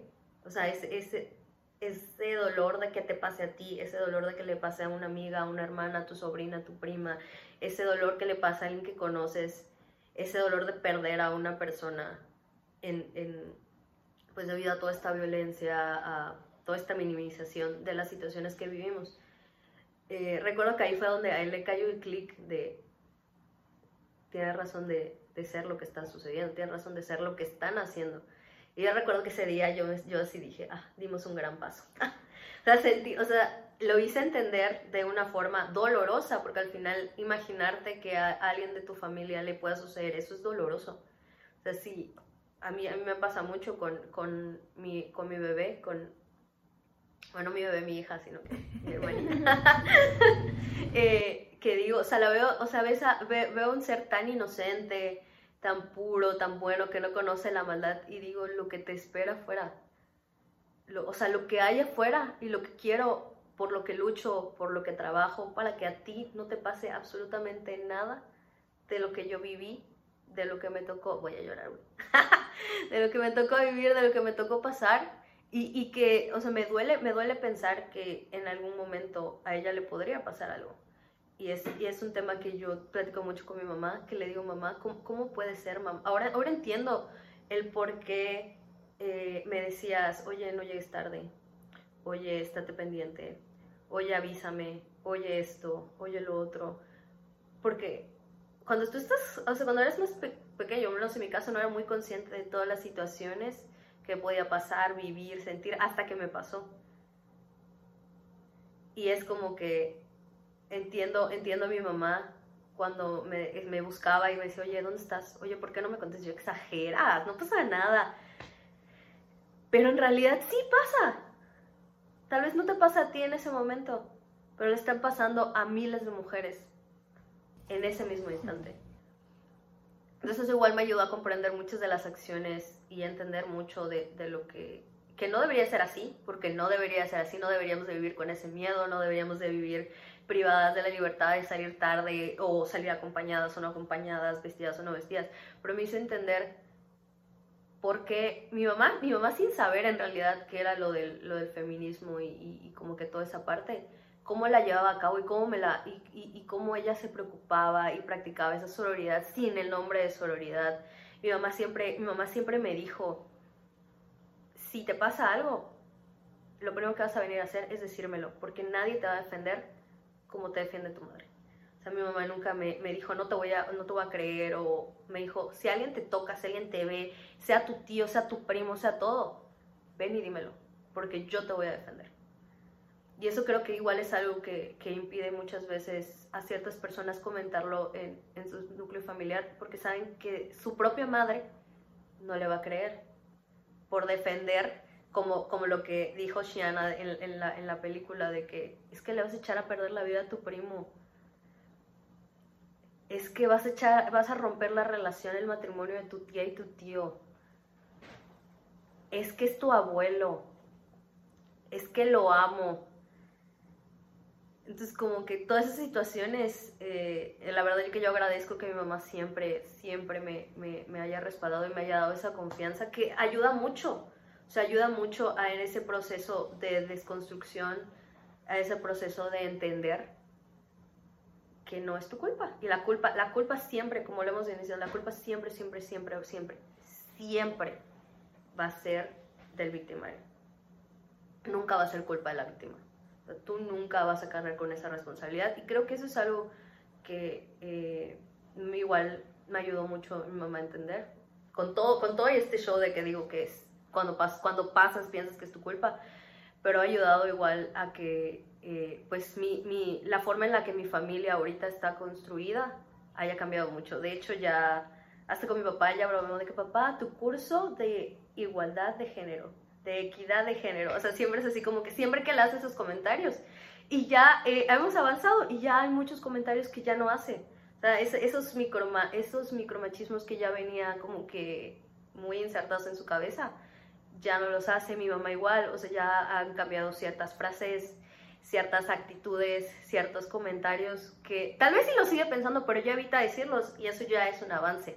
Porque las personas que están alrededor ya no lo escuchan y ya no se les queda. Y por ejemplo, en esta, supongamos, la nueva generación de mi familia, que son tres personas bebés, no van a escuchar esas frases, no van a repetir esos patrones, o sea, van a crecer con una mentalidad diferente y yo agradezco eso. Agradezco que no vayan a irse por el camino más doloroso de la desconstrucción, de chocar en todo momento con todo lo que te rodea. o sea, literal, volver a ver tus series y no poderlas verlas y disfrutar. Por ejemplo, a mí me encanta How I Met Mother también. Y de verdad yo ya no la puedo ver tranquilamente. O sea, muchas personas me dijeron, no, pues solo disfrútala, ríete de los chistes. Es que ya no me puedo reír de los chistes. O sea, es que ya no puedo, ya, ya no puedo reír y reírme como me reía antes. Hace, la primera vez que lo vi hace 6, 7 años. Porque ya no me parece gracioso. Ya no es, o ver una película de Disney, ya no, ya no la disfruto. Y entonces me, me gusta como que todo, todo ese proceso de que, de que los más chiquitas, los más chiquitos, están creciendo ya con una familia que ya está un poco más desconstruida y que esos esas ideas ya no van a correr por su mente. ya, van a, ya va a ser más fácil para ellos asimilar, demostrar, ser sororos, ser, eh, y, no, y no solo entre mujeres, sino que igual los hombres ser más, eh, en este caso los hombres de mi familia, ser más eh, comprensivos, entender, estar mejor educados en referencia al feminismo y no repetir esos mismos patrones de cubrir al amigo, esos mismos patrones de que no, mira, me tienes que servir la comida, estos mismos patrones de, mira, yo soy el sustento de la casa, sino que van a ser personas diferentes. Y eso y eso para mí me llena, la verdad, de, saber que, no va a ser un proceso tan doloroso, porque es doloroso, eh, que ellos puedan entender que todos, o sea, somos iguales, queremos vivir bien todos, felices todos, tranquilos, quieren, todos queremos sentirnos seguros, todas, todos, todos. Entonces creo que eso es como que lo más importante. Yo creo que, o sea, por ejemplo, en mi caso siento que es algo muy similar a lo de Neri, hablando de mi hermanita, pero mi hermanita no está tan bebé, ya tiene 13 años. Entonces a lo mejor sí le tocó pues cierta parte de su vida o donde todavía no sabíamos nada de feminismo cuando estaba muy chiquita o vernos como de construirnos. Pero yo siento que, que con Lizzie, o sea, es más, siento que ella a nosotros nos ha enseñado mucho también. Como ya obviamente es una mujer consciente, que tiene sus ideas, que se informa y bla, bla, bla. Dije mujer y sentí que hablar de alguien muy adulta. Pero pues mi, tiene 13 pues, pero o sea, siento que en parte ella nos ha hecho como descubrir ciertas cosas o informarnos un poquito más o conocer cosas que no conocíamos o cosas así, pero sí siento que, o sea, de nuestra parte como hermanas mayores, porque pues mis hermanas son dos de mi edad y la otra chiquitita, ya no tan chiquita, este, sí siento como que gracias al cielo este, como que ya estábamos en ese proceso de deconstrucción y entrándonos al feminismo cuando ella ya empezó a tomar conciencia de las cosas, pues, porque sí siento, no, obviamente no me quiero dar el, ¿cómo se llama?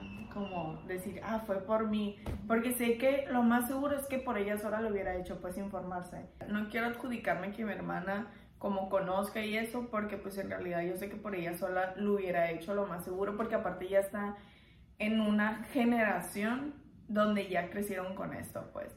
Entonces, pero sí siento que ella, una, nos ayuda mucho, pero nosotras como que sí le hemos dado un poquito de ejemplo, porque también, por ejemplo, yo me acuerdo cuando yo estaba chiquita, por ejemplo, en secundaria de su edad, me pasaba eso mucho con mi papá, lo que tú comentabas del short, pues, de que nos regañaba porque nos poníamos shorts muy cortitos y así, porque pues hace calor y usábamos shorts muy cortitos, pues de que, ay, se te va a ver la nada o cosas así, pues.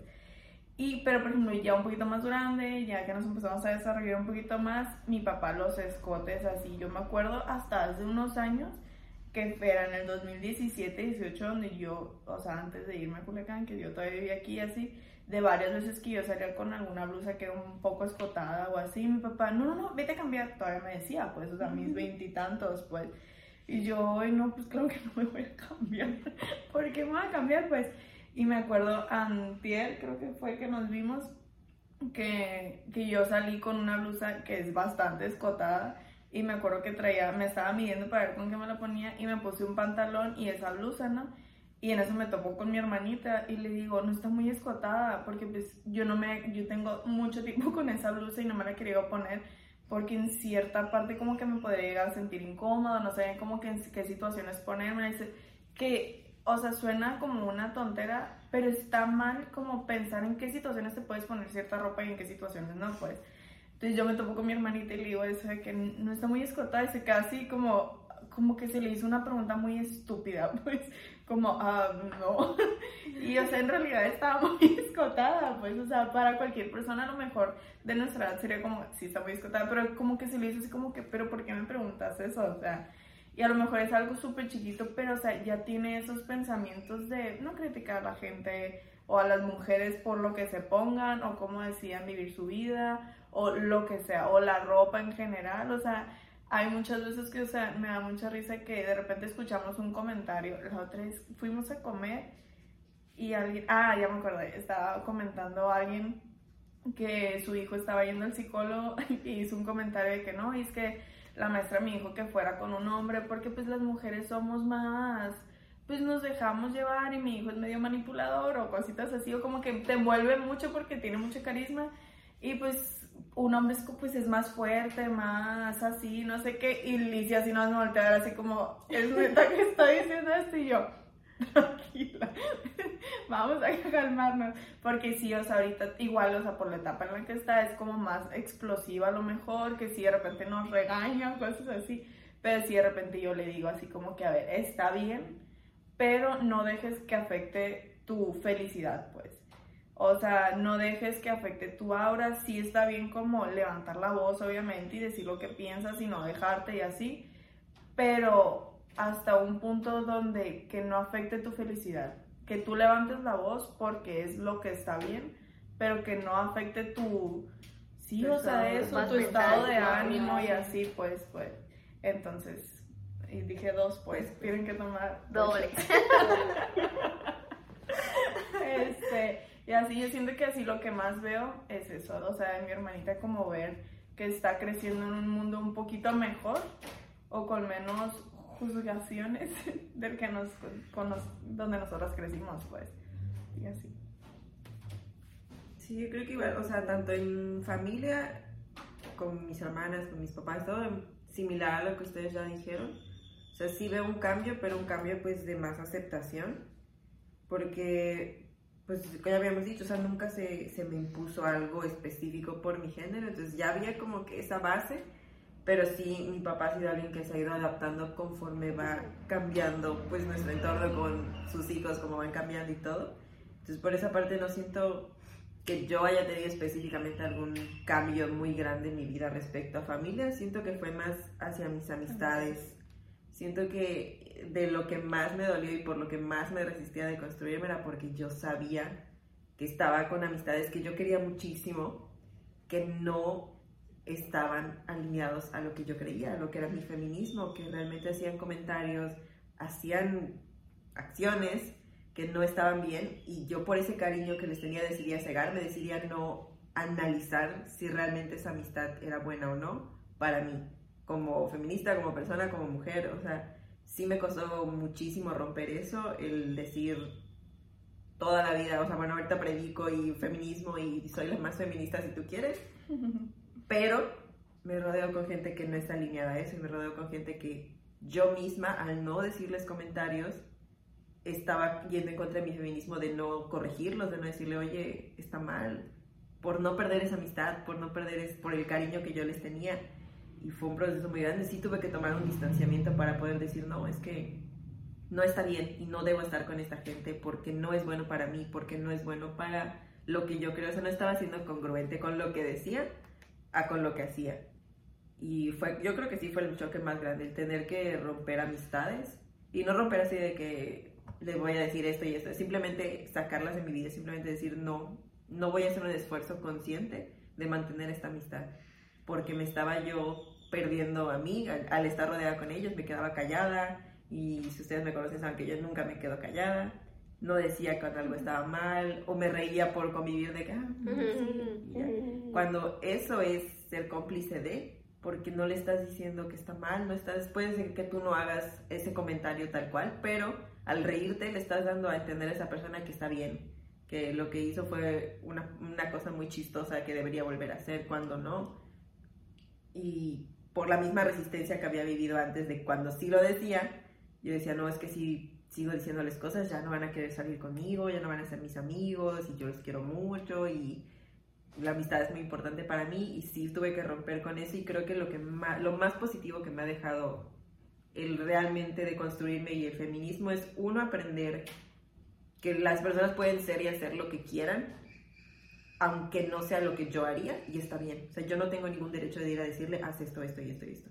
O sea, tienes, y creo que en, en, una base eso es el feminismo, o sea, darle a las mujeres la libertad de decidir sobre ellas sin que nadie les imponga, sin que nadie les juzgue, sin que nadie les diga qué hacer con su persona, con su carrera, con su familia, con su cuerpo, con lo que sea. O sea, tienes esa misma libertad que se le da a los hombres de elegir y está bien. Si tú lo elegiste, está bien. Quieres ser ama de casa porque tú lo elegiste, está bien. Quieres no tener hijos porque tú lo elegiste, está bien. O sea, esa libertad.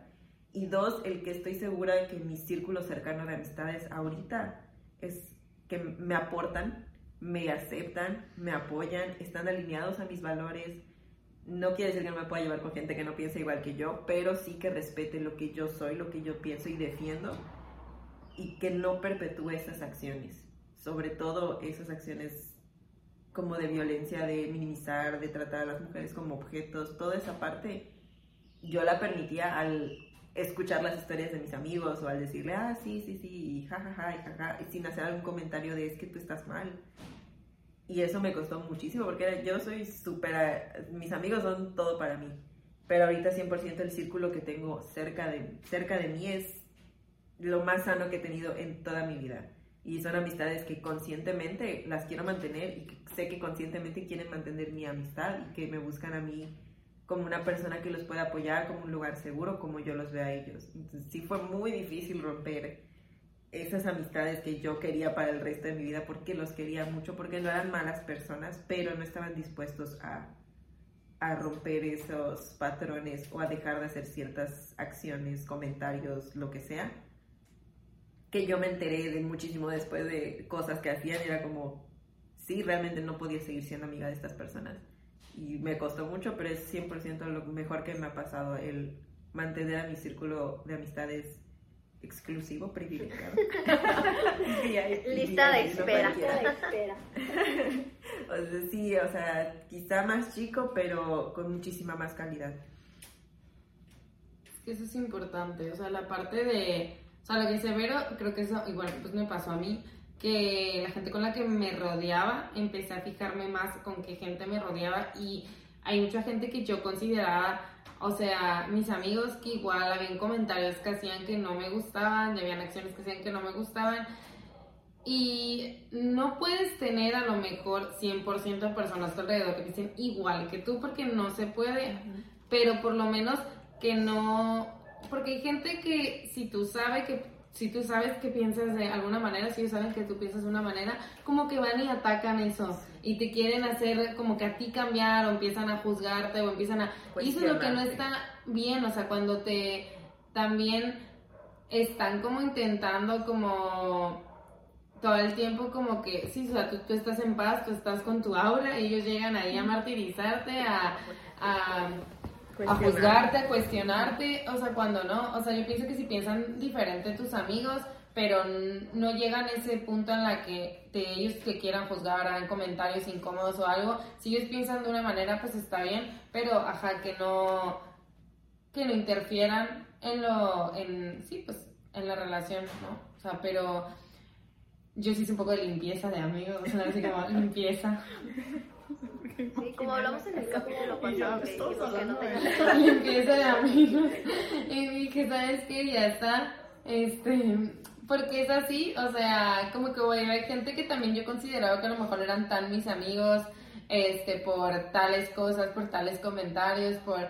Y ahora los amigos que tengo igual considero que son de esas personas que me aportan, que, que está súper cool que pueda tener un diálogo, que que, no, que, que tenga amigas mujeres con las que sienta como esa sororidad, pero que también tenga amigos hombres que me puedan escuchar, que me puedan este, entender, que no hagan comentarios innecesarios. Y también la pareja. Para mí es súper importante la pareja porque yo sé mucho tiempo soltera y ahí me ayudó mucho a darme cuenta como que, que quería de pareja.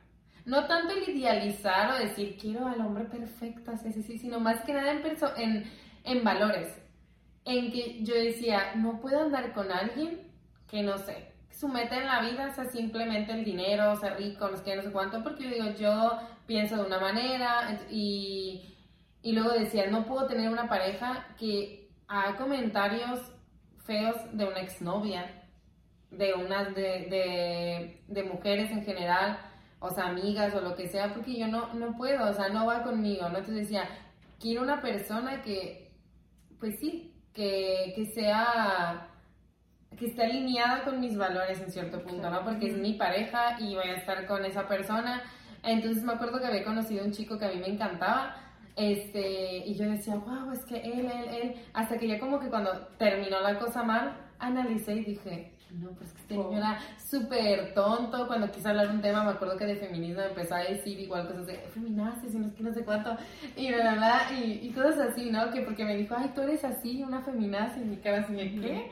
Y yo como que cuando terminé con esa persona dije, no, es que esa persona no era para mí, o sea, porque piensa de esta manera, porque va a ser súper complicado yo tener una vida y tener que estar todo el tiempo de, no me digas esto, no, y por qué tengo yo que estar sufriendo, sí, exacto, sí. o sea, una pareja es, pues, para estar también en paz, para compartir algo y no para estar sufriendo, y sí, el amor no duele, no tiene por qué doler, no tienes por qué sufrir, entonces, la pareja que tengo actualmente, este, cuando lo conocí y empezamos a hablar, dije, wow, o sea, piensa como que es súper similar a mí, tenemos valores como muy alineados, este, y dije, no puede ser, o sea, dije, ahora sí que, que es más importante para mí eso que, que todo lo demás, o sea, que estar idealizando a la pareja ideal, sino que simplemente este, alguien con el que yo comparta, con el que yo me sienta bien, con el que tenga valores conmigo y eso es lo que me ayudó mucho para mí el, feminismo, ¿no? O sea, como que el darme cuenta de qué es lo que quería en mi vida, con mi círculo de amigos, mi pareja. Mi familia pues es un poco complicado porque sé que no los puedo cambiar a todos y los tengo ahí. Voy de uno en uno. Pero, o sea, ya hay cosas que ellos ya entienden y, y- y se han dado cuenta de que hay comentarios que no pueden decir porque pues, pues no están bien. Que a lo mejor ellos vayan a seguir pensando de esa manera. Y lo que decía Natalia, ¿no? Con su hermanita. A mí me pasa con... Tengo una sobrina que ya tiene 18 años. Y, y la he visto como que crecer y ha crecido como que obviamente y en otro... Pues como que en otra era, en, o sea, diferente. Y... Y un día que estábamos hablando todos en familia y algo salió un comentario, o sea, de algo, no me acuerdo, no era, o sea, no era de feminismo, pero era de la comunidad LGBT y vi que mi sobrina como que quería decir algo y quiso opinar algo, pero la vi como muy agobiada. Y así como que, yo era como de, mm, ni te metas, o sea, no van a cambiar, o sea, no, no van a cambiar, o sea, la verdad. No, Y este, y fue lo que un día como que hablaba yo con ella, o sea, de que, que me, no sé, como que me da gusto ver que ella está creciendo como que muy, como que en otro ambiente, en otras cosas, y eso es lo que nos tenemos que sentir orgullosos, que lo que estamos haciendo nosotros está repercutiendo en las generaciones de abajo, y poco a poco va a ser así. O sea, desde alguien que ahorita tiene 15, 18, no es lo mismo a lo que somos nosotras, alguien que es tiene 13, 14 o alguien que es un bebé. O sea, van a crecer en otro, o sea, en otro mundo. Y que En no, otra sociedad- en va a luchar por lo suyo. Y yo creo que eso es como que importante, el sentirnos como que sí está sirviendo lo que estamos haciendo, porque estamos viendo personas que están ya pensando diferente y no solo eso, que ver que generaciones abajo tienen una otra mentalidad completamente diferente en muchas cosas y que me quedo yo así de wow, pero es también un trabajo de nosotros, o sea, todo es como que va de generación en generación, igual nosotras lo que, lo que somos es porque las generaciones de arriba de nosotros han hecho un cambio y todo es así, Sí. o sea, no es por obra del, del, del Espíritu Santo o porque sea magia magia, sí. o algo, no, no es mágico, es porque la gente está luchando de años a años y eso es lo que tenemos nosotros que sentir, de que nuestra lucha está repercutiendo a, este, a generaciones de abajo y esas personas van a cambiar a otras generaciones y así. Bueno, creo que ya es todo.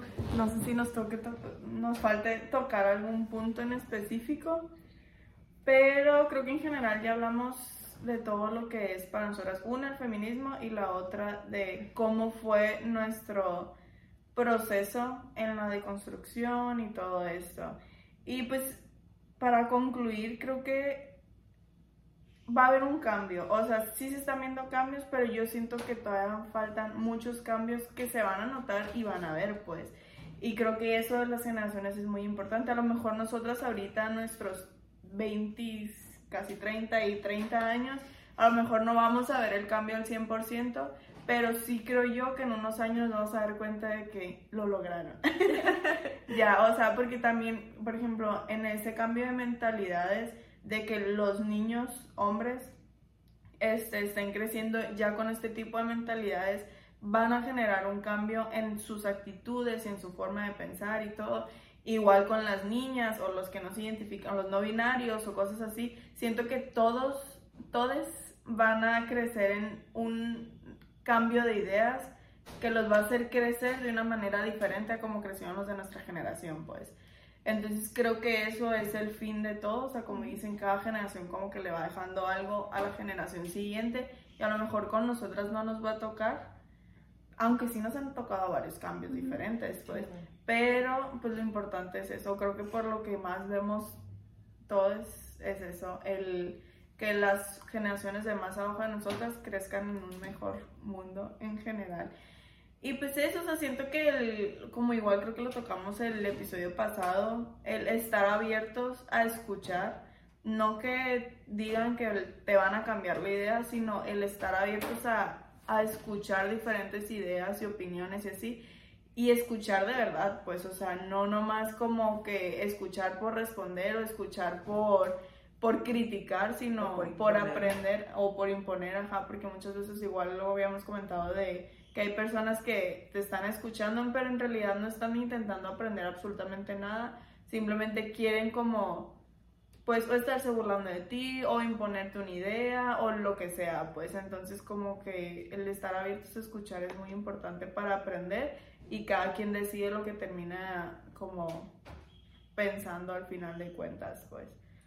Creo que en general sí, o sea, cubrimos nuestra experiencia, que sí, como dices, creo que somos una generación que de cierta manera fue el, punto de, pues de cambio, o sea, crecimos con una idea, nos tocó deconstruirnos, nos está tocando deconstruirnos y nos va a tocar ver las consecuencias de esa deconstrucción en los siguientes, en nuestros hermanos, nuestros hijos, nuestros sobrinos, todo eso nos va a tocar verlo. Y sí siento que eso que tocabas de, de que niños van a niños varones van a crecer con eh, otra ideología es súper importante porque siempre adjudicamos la responsabilidad a la mujer. Como decía Neri, es que porque tú no te vayas a vestir así, porque te van a ver. En lugar de que creemos el respeta a las mujeres como quieran vestirse. O sea, tú no tienes derecho a ver de ninguna manera de despectiva, de sexualizar, porque seas hombre y porque ella tenga vestido, tenga falda, tenga short, tenga lo que sea. O sea, tenemos que hacer la educación a ambos, o a todos, o a todos más bien. O sea, no es porque seas mujer nos está tocando. ¿Por qué? Porque es la realidad en la que vivimos. Tristemente, la realidad es que nosotras nos tenemos que cuidar más, nosotras tenemos que ser más precavidas por el mundo en el que vivimos, pero precisamente esta deconstrucción, estos cambios, esta visibilidad, el objetivo es llegar a ese punto en el que no tengamos que ser nosotras las que se cuiden de más, sino existir en un mundo en el que nos respeten por ser humanos, por ser seres vivos que existen y coexisten, no es un cuídala más porque es mujer o un tú cuídate más porque tú eres mujer. No, simplemente vivamos todos en paz, respetándonos como iguales. Claramente nos va a tomar mucho tiempo llegar a eso, pero estamos en el proceso. Estamos un paso a la vez, un paso a la vez y por muy agotador que pueda ser a veces, es muy importante seguir. Y precisamente eso te da el feminismo, esa comunidad que te impulsa a decir, sabes, sí, sabes que voy a seguir porque no estoy sola, porque estoy viendo cambios, porque está pasando esto porque mi sobrina es así, porque mi hermanita ya ve las cosas de esta manera.